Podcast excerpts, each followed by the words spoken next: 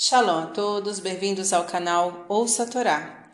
Vamos à segunda aliada para Chá, Vaigash, que está no livro Bereshit, capítulo 44, 31 até o 45, versículo 7. Vamos abrahar? Baruch atah Adonai, Eloheinu melech haolam, asher barabanu mikol hamim vinatan lanu et toratu. Baruch atah Adonai, noten hatorá. Amém. Judá continuou argumentando com José: E se o rapaz não voltar conosco, nosso pai morrerá com angústia. Este teu servo tornou-se fiador pelo moço para com seu pai, dizendo: Se eu não o trouxer a ti, pecarei contra ti para sempre. E agora deixa-me ficar no lugar do rapaz como servo ao meu senhor, e que o rapaz suba com seus irmãos. Pois como subirei a meu pai se o moço não estiver comigo? Para que não veja a dor que virá sobre meu pai. E José não pôde se conter diante de todos que estavam perto dele e exclamou: Fazei sair todo homem de perto de mim. E nenhum homem ficou com ele na hora em que ele se revelou a seus irmãos. E José chorou, e os egípcios e a casa de Faraó ouviram. E disse José a seus irmãos: Eu sou José, meu pai ainda vive? E os irmãos não conseguiram responder, pois ficaram atônitos. E José disse a seus irmãos: Aproximai-vos agora de mim. E aproximaram-se. E ele disse: Eu sou José, vosso irmão, a quem vendestes para o Egito. E agora não vos entristeçais e não vos irriteis convosco, por me haverdes vendido para cá, pois para preservar vossas vidas Deus me enviou adiante de vós, pois já houve dois anos de fome na terra e ainda durante cinco anos não haverá lavoura nem ceifa. E mandou-me Deus diante de vós para dar-vos descendência sobre a terra, para fazer-vos viver por uma grande salvação. Amém. Baruch Adonai, Eloheinu melech haolam, Achar Lanu, Toratu, Toratemet, Virraeu Lanatan Betorreino, Baruch Hatá Adonai Noten Hatorá. Amém. Vamos aos comentários desta aliá? Judá se prontificou a ficar como escravo no lugar do irmão menor, pois tinha assumido o compromisso como fiador de trazê-lo de volta a seu pai.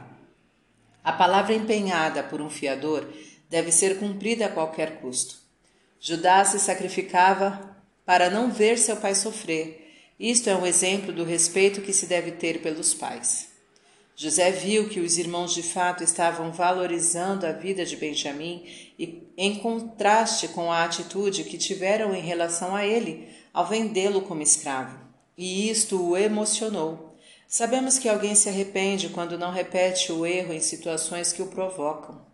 José não queria que pessoas estranhas à sua família soubessem que ele fora vendido por seus irmãos pois não queria envergonhá-los. Não devemos envergonhar ninguém em público. José não escondeu seus sentimentos, chorando abertamente. Não devemos bloquear nossos sentimentos legítimos.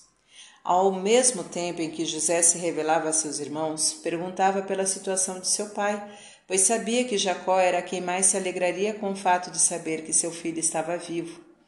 Nos momentos de felicidade, não devemos nos esquecer, nos esquecer dos parentes e amigos ausentes que com certeza os apreciariam.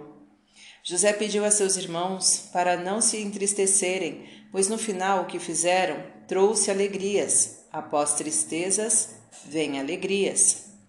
José pediu para que não se irritassem, pois a irritação não permite ver o bem que acontece. José lembrou que tudo vem de Deus e que, apesar do sofrimento por que passaram, agora podiam entender um pouco do porquê Deus agiu desta maneira para preservar a vida deles e de seus descendentes. Os caminhos de Deus são incompreensíveis para nós. Devemos confiar nele, pois ele é perfeito e nós fazemos parte de seu plano para a criação. Os filhos de Israel deveriam passar por momentos difíceis representados pela escravidão, para serem salvos e receberem a lei divina, que era o objetivo final de Deus. O sofrimento faz com que possamos dar maior valor à salvação que Deus proporciona. Para refletir, os caminhos de Deus são muitas vezes incompreensíveis para nós. Tenha fé nele e confie que tudo vem para o bem. Se houver sofrimento, isto serve para dar valor à salvação que, se Deus quiser, virá. Não se irrite, pois a irritação tira a percepção do bom. Não bloqueie seus sentimentos legítimos, mas sim pense em como utilizá-los para melhorar sua vida. Respeite seus pais, mesmo que isto, que isto lhe custe a liberdade. Para exercitar. Você já jogou paciência? Já aprendeu como que é esse jogo? Conte abaixo. Tá gostando do conteúdo do canal? Então curta, comenta, compartilha. Se ainda não é inscrito, se inscreve, ativa o sininho e fica por dentro das novidades. Shalom a todos!